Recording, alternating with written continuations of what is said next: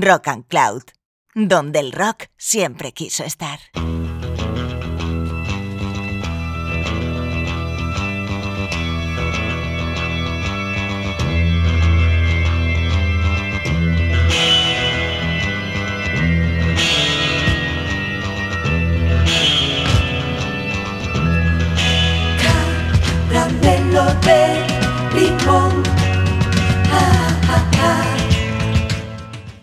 A todas y a todos. Escucháis una nueva edición de Caramelo de Limón, un programa pensado para ensalzar al pop y a las canciones.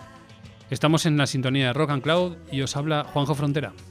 Antes que nada, me gustaría dedicar este programa, por motivo de su contenido, a dos amigos muy especiales que sé que nos escuchan con asiduidad, David y Laura, con los que he compartido muchas horas de escucha de la banda que nos vamos a, que nos vamos a dedicar en este capítulo.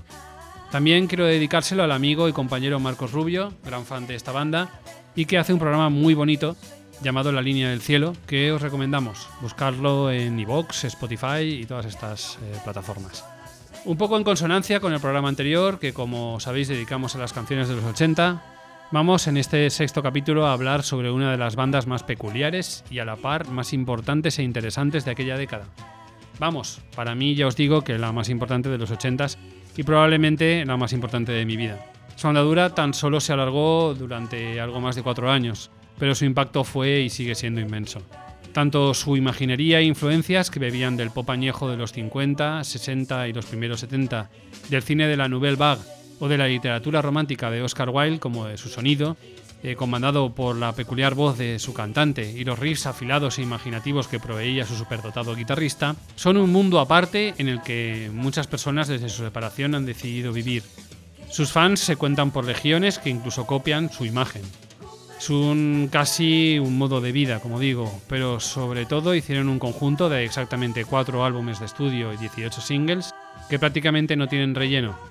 Hablamos, obviamente, de The Smiths, la banda formada por Steven Patrick Morrissey a la voz, Johnny Marr a la guitarra, Andy Rourke al bajo y Mike Joyce a la batería.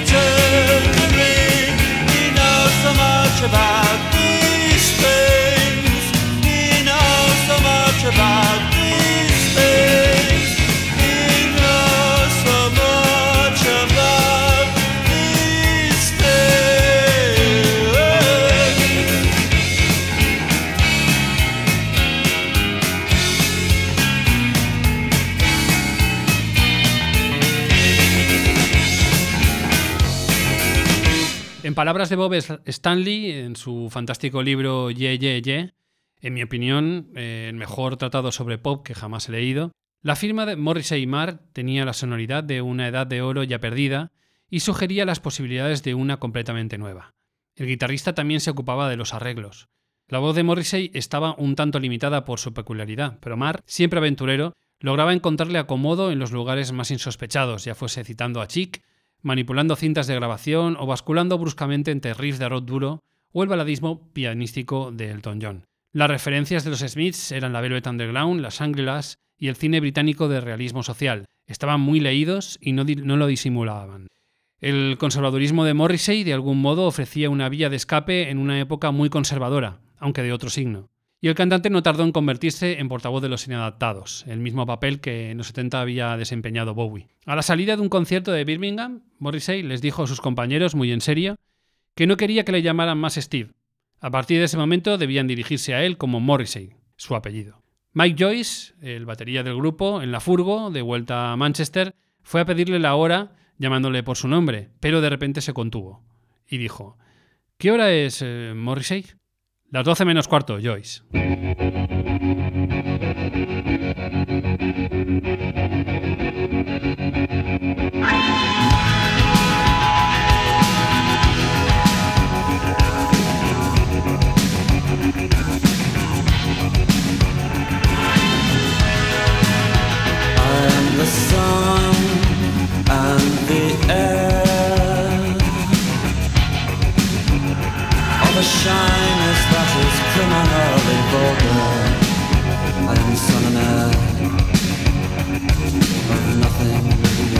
Particular. Shut your mouth. How can you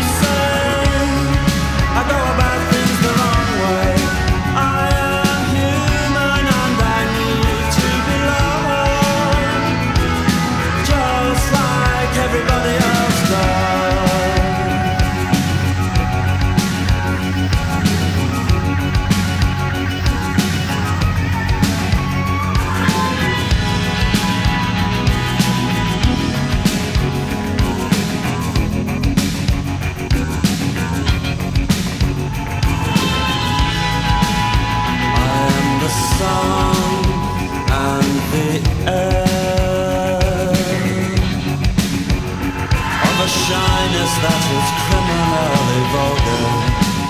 I am the sun and air of nothing in particular.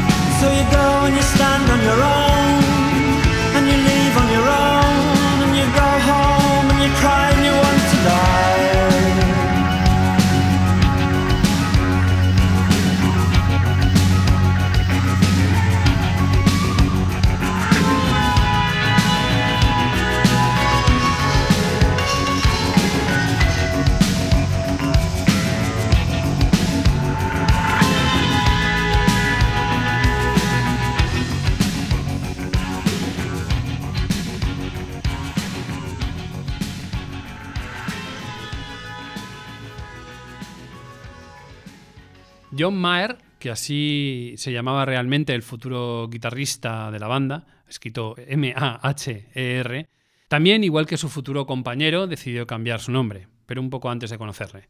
En este caso por el de Johnny Marr, para no ser confundido con Johnny Maher, guitarrista de una de las bandas más conocidas de punk de Manchester, nada menos que de Buzzcocks.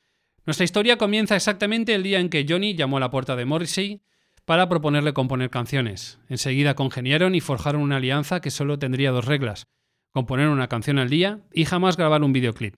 Ninguna de estas dos reglas la cumplieron totalmente, pero eso nos da una idea de la peculiaridad de esta gente.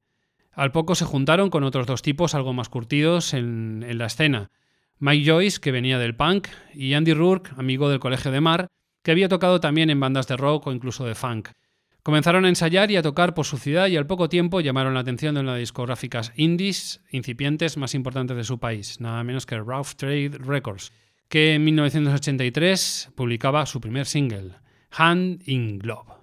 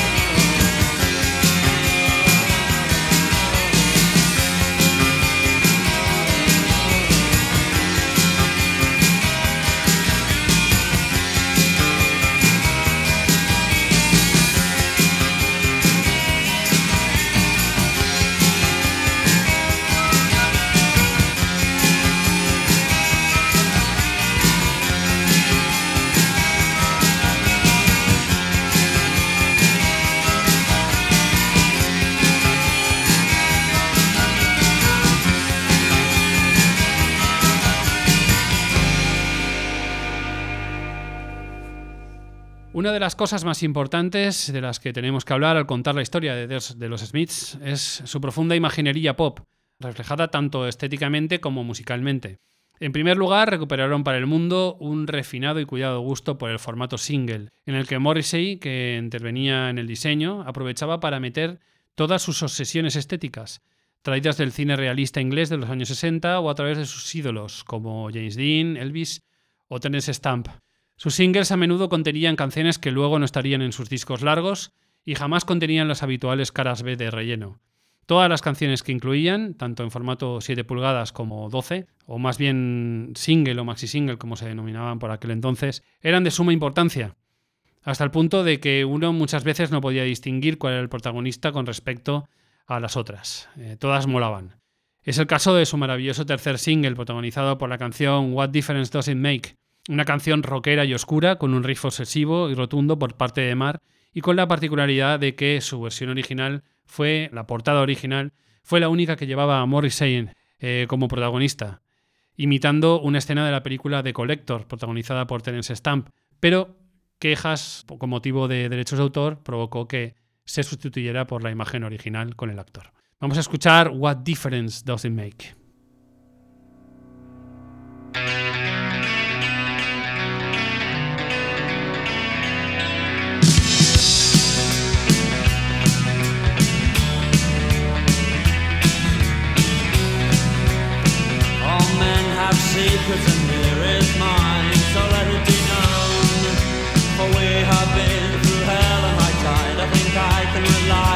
You.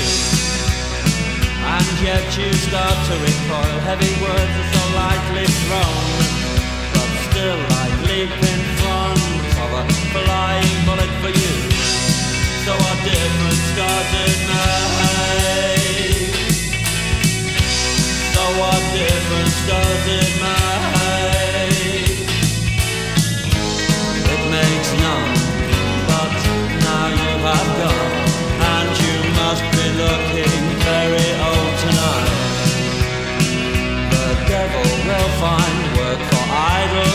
to do. I stole and I lied, and why? Because you asked me to. But now you make me feel so ashamed because I've only got two hands. Well, I'm still fond of you. Oh, so what difference does it make?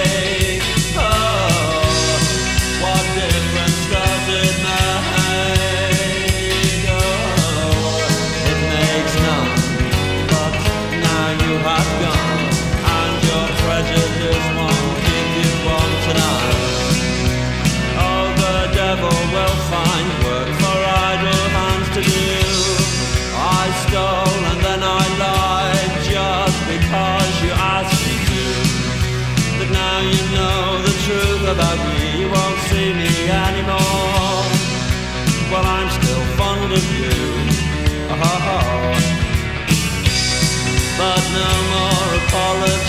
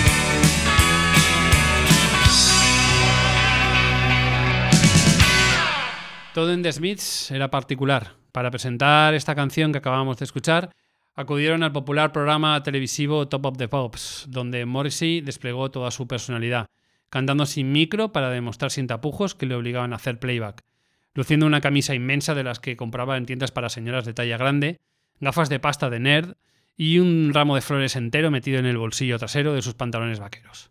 Todos sus movimientos sugerían además un amaneramiento y una ambigüedad sexual que hasta entonces no había sido nada vista por la juventud inglesa y que enseguida adoptó a la banda como un icono representativo de sus anhelos en ese momento. Se pusieron The Smiths precisamente por eso, emplearon un nombre absolutamente común en el Reino Unido para así distanciarse de la pretenciosidad de los nombres de muchas de las bandas de la época, como Frankie Goes to Hollywood o Blue Rondo a la Torque. Además, tal como dijo el cantante, era el apellido más común y corriente y pensaba que ya era hora de que la gente más corriente se mostrara al mundo. Con todo, llegó la hora de grabar su primer LP, que se tituló simplemente The Smiths, que aparecía en febrero de 1984 y contenía canciones tan inmensas como esta.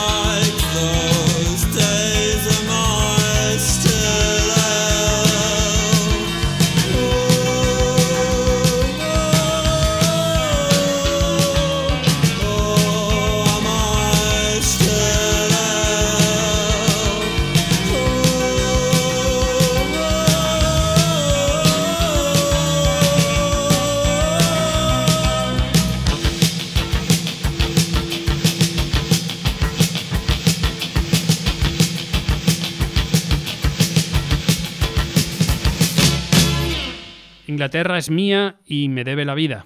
Así de contundente se expresaba Morrissey en la letra de este Still Ill que acabamos de escuchar, una de las canciones nuevas que incluyeron en su debut. Un debut que llevaba como portada una fotografía de Flesh, la película de Andy Warhol, y que rápidamente se encaramó el número 2 de las listas. De esta forma, se encaramaban a la cresta de la ola y no se bajarían ya de ella en toda su existencia. Los singles de los Smiths eh, seguían llegando y las canciones mostraban cada vez mayor ambigüedad, frustración y sobre todo vulnerabilidad. Un claro ejemplo de ello es este Heaven Knows I'm Miserable Now, su cuarto single y otra de sus cimas.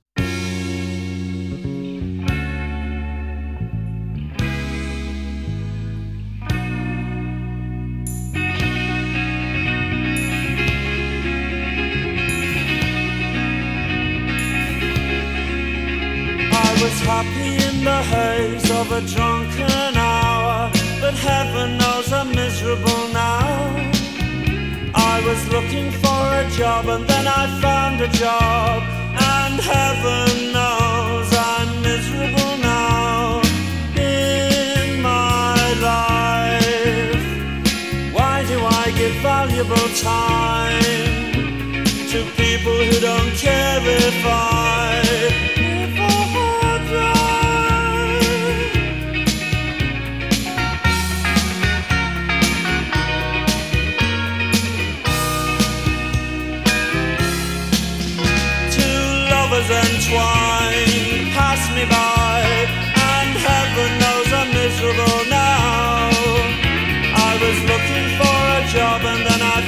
a job,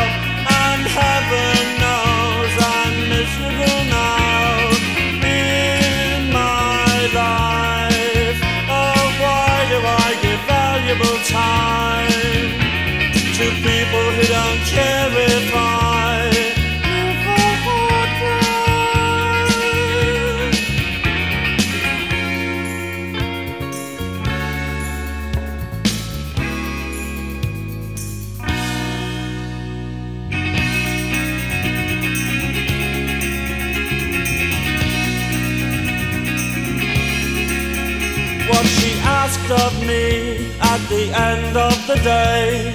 Caligula would have blushed.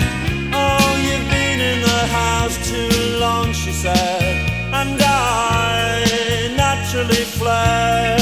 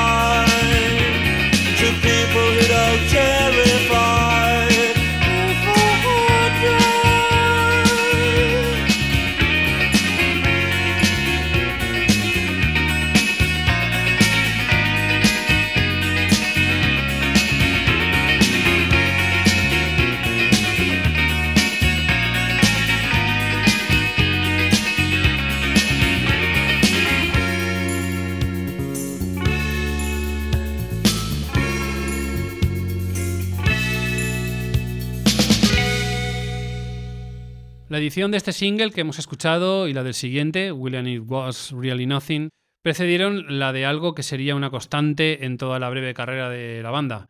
Un disco recopilatorio que contuviera todos o casi todos los temas que iban apareciendo fuera de los LPs oficiales. Regalos para sus fans, que como digo fueron una constante, y así apareció en noviembre de 1984 este Hatful of Hollow, que además de singles fuera del álbum y otras caras B, contenía las sesiones grabadas por la banda para el famoso programa de John Peel, un locutor que siempre les apoyó y contribuyó en gran medida a su éxito. En él encontrábamos canciones tan importantes como los mencionados singles o la capital House On Is Now, que ha sonado al principio del programa. Una especie de odisea psicodélica de casi 7 minutos de duración que incluso sacaron como single. Entre las demás, caras B incluidas, encontramos joyas como nada menos que este Please, Please, Please, Let Me Get What I Want, que los años han convertido en uno de sus clásicos más importantes, algo así como un himno uh, universal a la melancolía. Good times for a change. See the look I've had can make a good man turn bad. So please, please, please, let me, let me, let me, let me get what I want this time.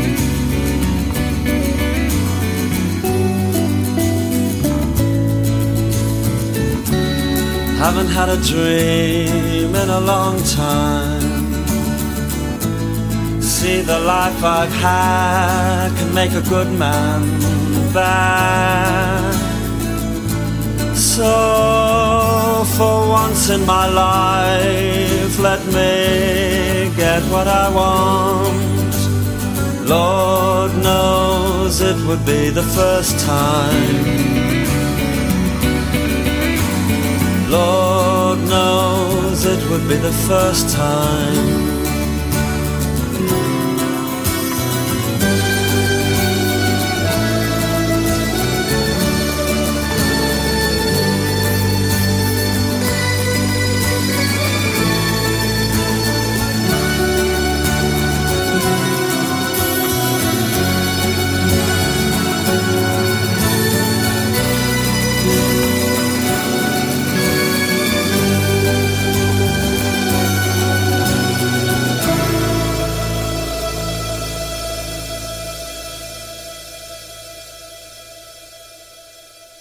Tras la aparición al fin en single de una canción tan poco ortodoxa para ello como How Soon Is Now, llegaba en febrero de 1985 el esperado segundo álbum de los Smiths, de título Meat is Murder, en, la, en clara referencia a la obsesión de Morrissey por el veganismo y la defensa de los derechos de los animales.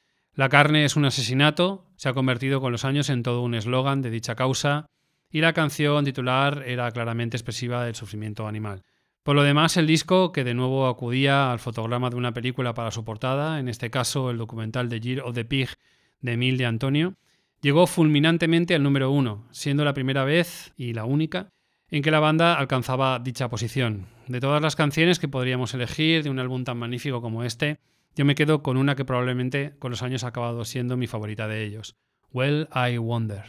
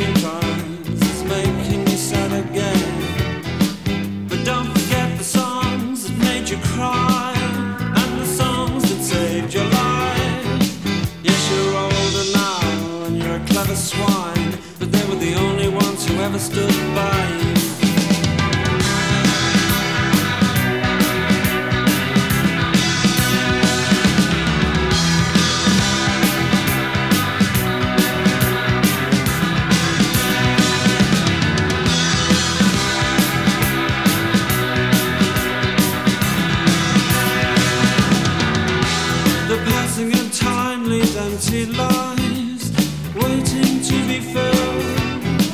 The passing of time leaves empty lives waiting to be filled. I'm here with a cause, I'm holding the torch in the corner of your room. Can you hear me? And when you're dancing and laughing and finally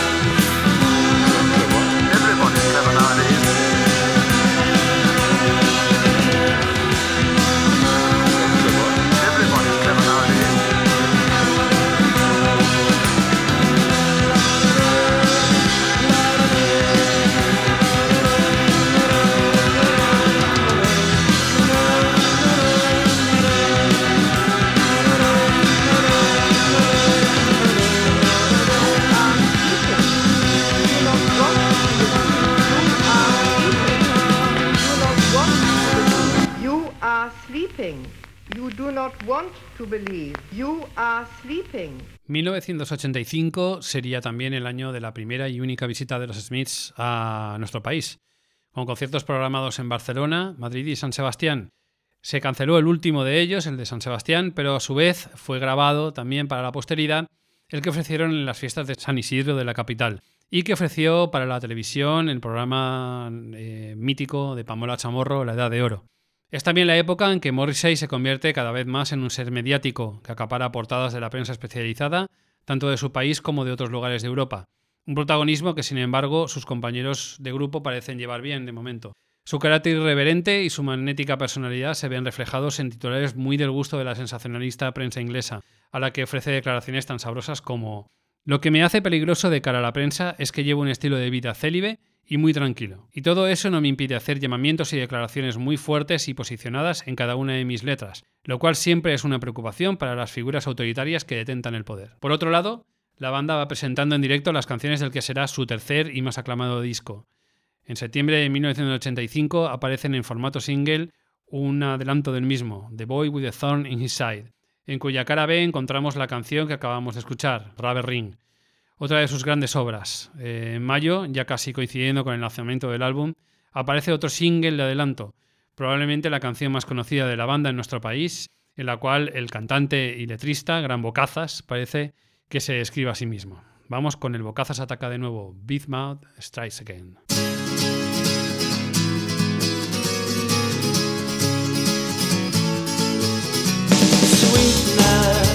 Sweetness En shed free in your hand.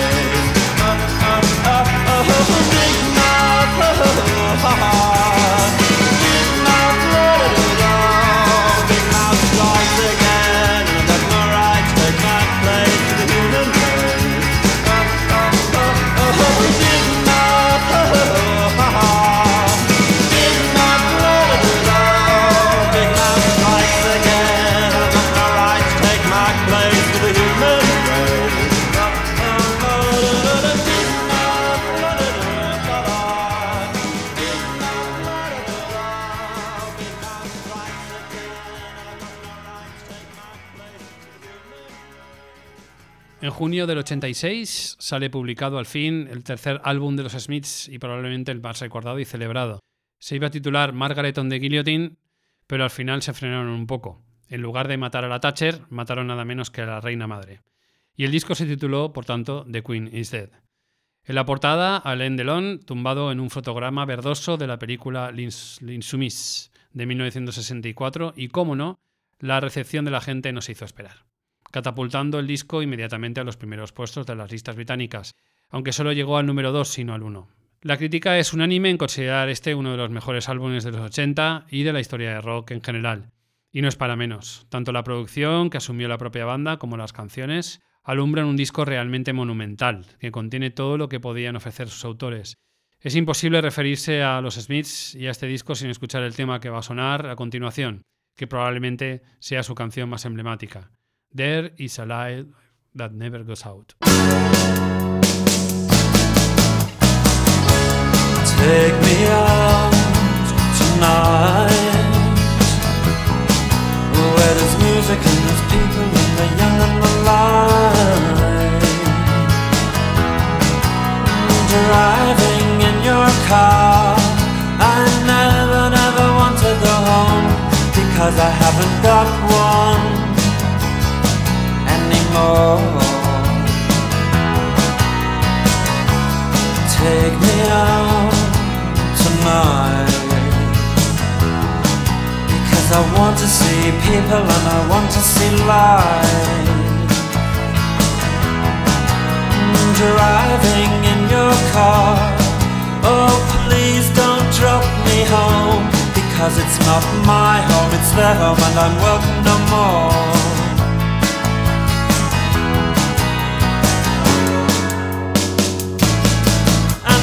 double-decker bus crashes into us,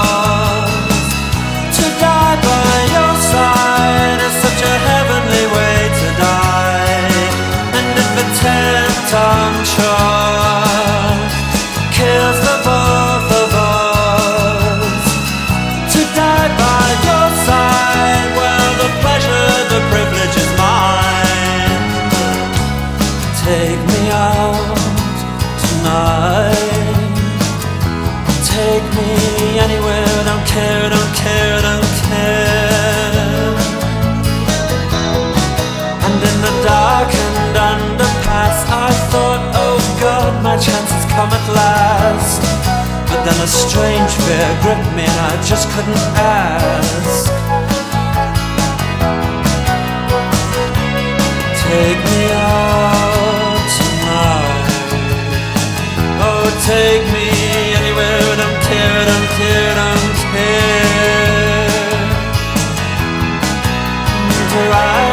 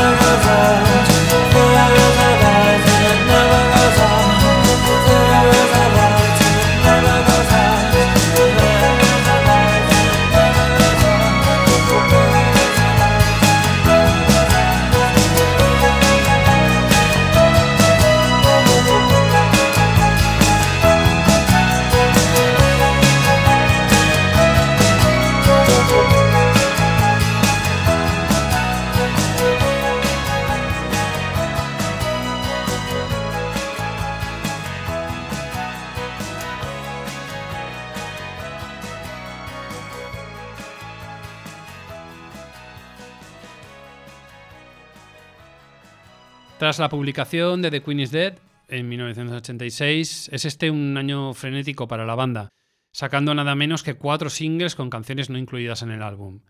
Un prodigio de capacidad productiva que se salda con maravillas como Panic y su famosa y polémica frase Hand the DJ, que valió a Morrissey acusaciones de racismo y xenofobia.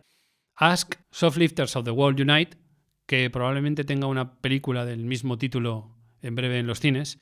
Eh, Sheila Take a Bow, así como las consabidas caras B, como las varios clásicos de la banda como London, Half a Person o la magnífica Sweet and Tender Hooligan.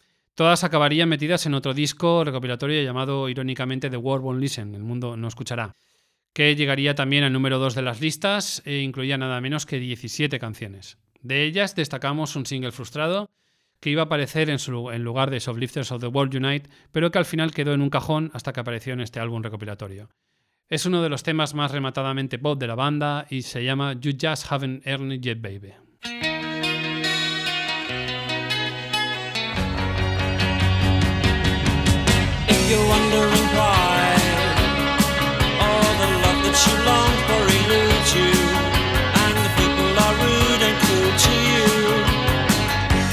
Tell you why.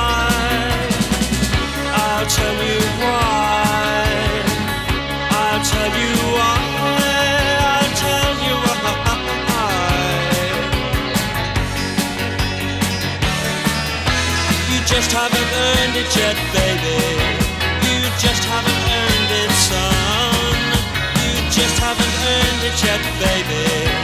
You must suffer and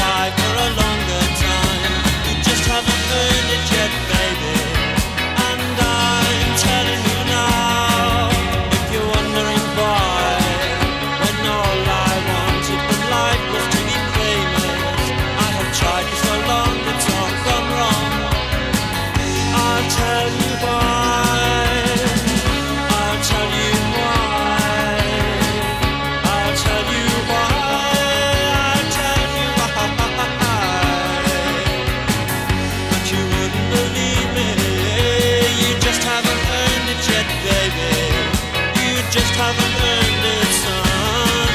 You just haven't earned it yet, baby. You must suffer and cry for a longer time. You just haven't earned it yet,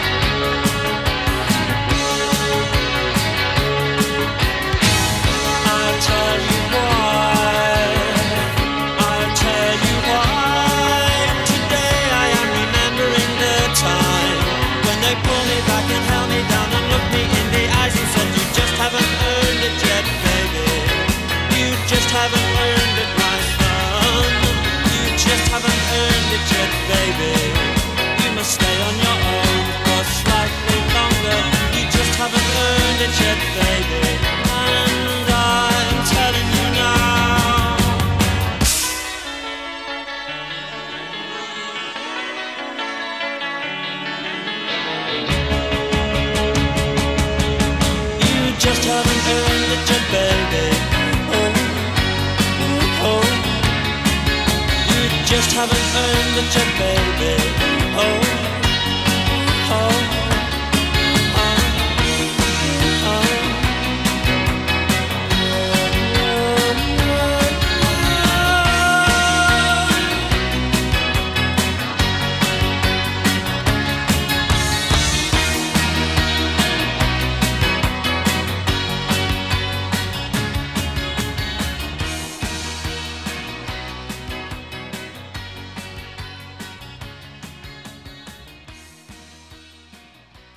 También en 1987 aparecería el que terminaría siendo el canto del cisne de la banda. Strange Ways Here We Come, eh, titulado así en alusión a la cárcel de Manchester, Strange Ways, se grabó en los Woolhall Studios de Bath y lo produjo en colaboración con Murray Morrissey, Stephen Street. El disco era mucho más ambicioso en arreglos y buscaba separarse un poco del estilo característico de la banda. Marr dijo haberse inspirado en el doble blanco de los Beatles para componerlo. Al final no es tan diferente de lo que había hecho antes la banda, pero sí que es cierto que muchos lo consideran la obra menos acertada de los Smiths. Yo personalmente no lo creo así y en todo caso vuelve a ser un gran disco, con canciones tan inolvidables como este Last Night I Dreamed That Somebody Loved Me, una canción enormemente melodramática, con una introducción larga a piano que la llena de intensidad, una absoluta maravilla.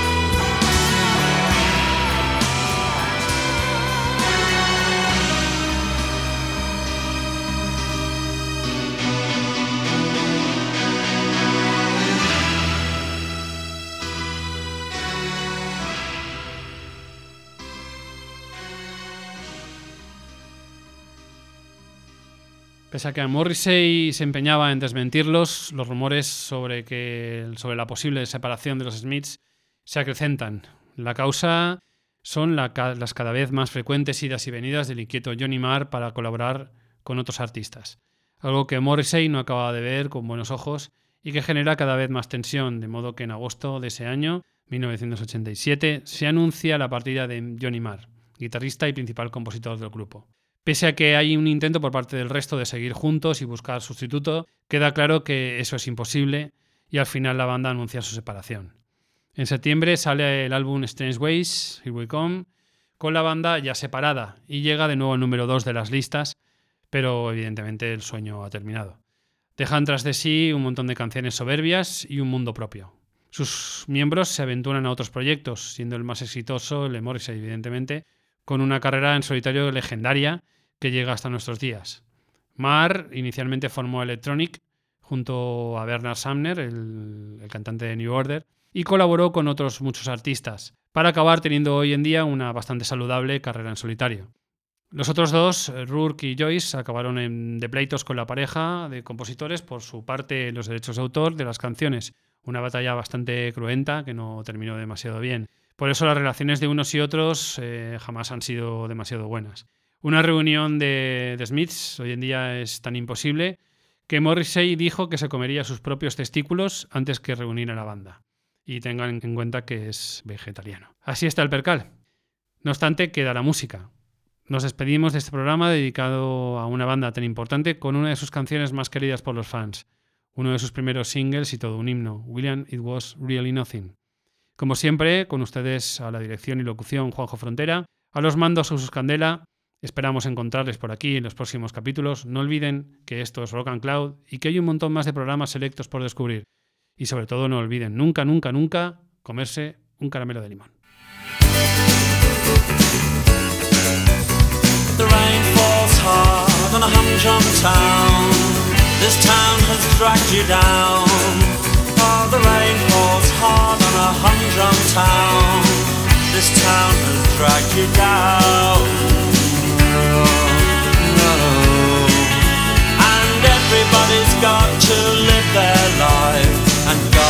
I've got to live mine.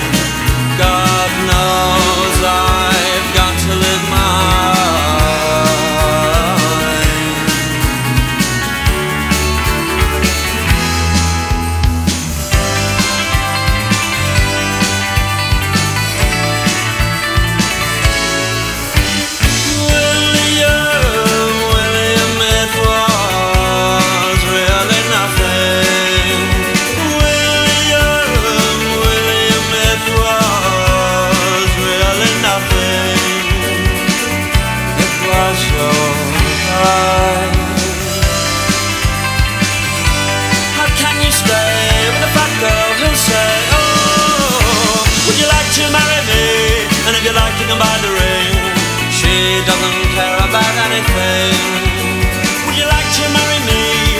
like,